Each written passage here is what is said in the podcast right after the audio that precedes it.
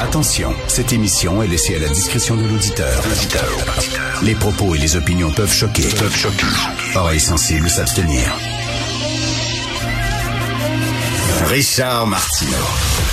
Martino. Un animateur pas comme les autres.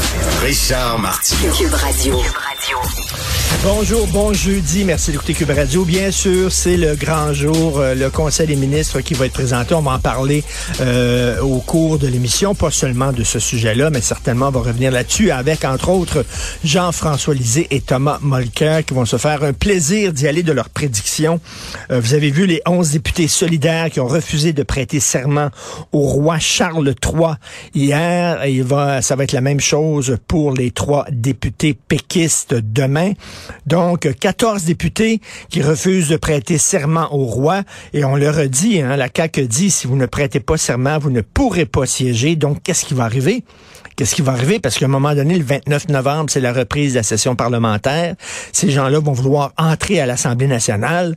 Euh, Qu'est-ce qui va se passer au juste? Est-ce qu'ils vont essayer de, je sais pas, d'ameuter leurs troupes, de faire de la pression populaire, d'amener euh, Simon Jolin Barrette... euh, à signer une motion euh, leur permettant de siéger, mais Simon Jolin Barrette dit qu'une motion, ce serait pas suffisant. Il faudrait y aller d'une loi. Une loi, ça prend du temps, etc. Donc, euh, nous sommes suspendus à leur lèvre. J'ai bien hâte de voir ce qui va se passer.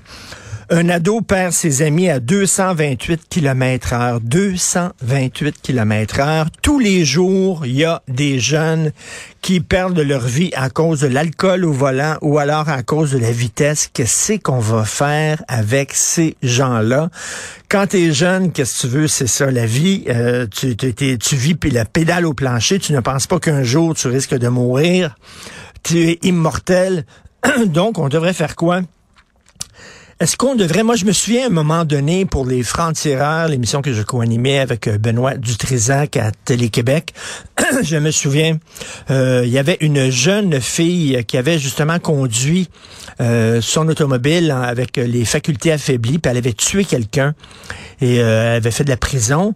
Elle était sortie de prison et elle donnait des conférences. Elle allait dans les classes, rencontrer les jeunes, puis ce qu'elle disait aux jeunes, c'est que tu sais, je dis pas que les jeunes manquent de compassion, mais tu tu dis tu peux frapper quelqu'un, euh, bon, c'est une chose, mais tu sais, dire que ça va scraper ta vie à toi, c'est une autre, ça va scraper ta vie. C'est ce qu'elle dit. Elle dit, moi, tous les jours, j'ai des remords, tous les jours, je pleure. Euh, premièrement, j'ai fait de la prison, euh, j'ai un dossier criminel, et euh, tous les jours, je, je, me sens extrêmement coupable d'avoir tué quelqu'un. Et elle, elle, allait dans les classes et elle disait aux jeunes, ben, faites attention parce que vous allez peut-être être comme moi. Si vous faites comme moi, un, vous allez faire de la prison, et deux, euh, votre vie va être scrapée à vous aussi, euh, parce que vous allez vous sentir coupable. Et j'avais trouvé euh, euh, cette initiative-là intéressante. Et d'ailleurs, j'avais suivi cette jeune fille-là dans des classes alors qu'elle donnait des conférences. Et euh, c'était très intéressant. Est-ce qu'on devrait aussi faire des publicités plus raides? Tu sais, des publicités sur l'alcool au volant, sur la vitesse, mais qui montrent qui montre c'est quoi un accident d'auto. À un moment donné, j'avais fait un texte justement là-dessus. Et j'étais allé euh, sur certains sites internet ou euh, des sites internet où on, on montrait des photos d'accidents d'auto, des photos que, qui avaient été prises par euh, des policiers ou des ambulanciers. Et des photos qui n'avaient pas été diffusées dans les journaux, dans les magazines, à la télévision, parce qu'ils étaient trop, trop graphiques, trop, trop dégueulasses, trop violentes. Et c'était épouvantable. C'était vraiment des faces, là, des, des, des, des faces massacrées, des, des, des, des, visages coupés en deux, des têtes arrachées, etc. C'était vraiment élevé. Mais c'est un peu ce qu'on fait sur les paquets de cigarettes. Hein. Ces paquets de cigarettes, on a réussi en montrant un trou dans la gorge, puis une grosse langue grise avec des furoncles à la langue et tout ça, en montrant c'était quoi effectivement les conséquences néfastes du tabac. Puis à un moment donné, les gens se sont dit, mais ça me tente-tu d'avoir une grosse langue comme ça, puis de me ramasser avec un trou dans la gorge? Peut-être pas. Donc, ça a changé les habitudes. Est-ce qu'il va falloir aller jusque-là?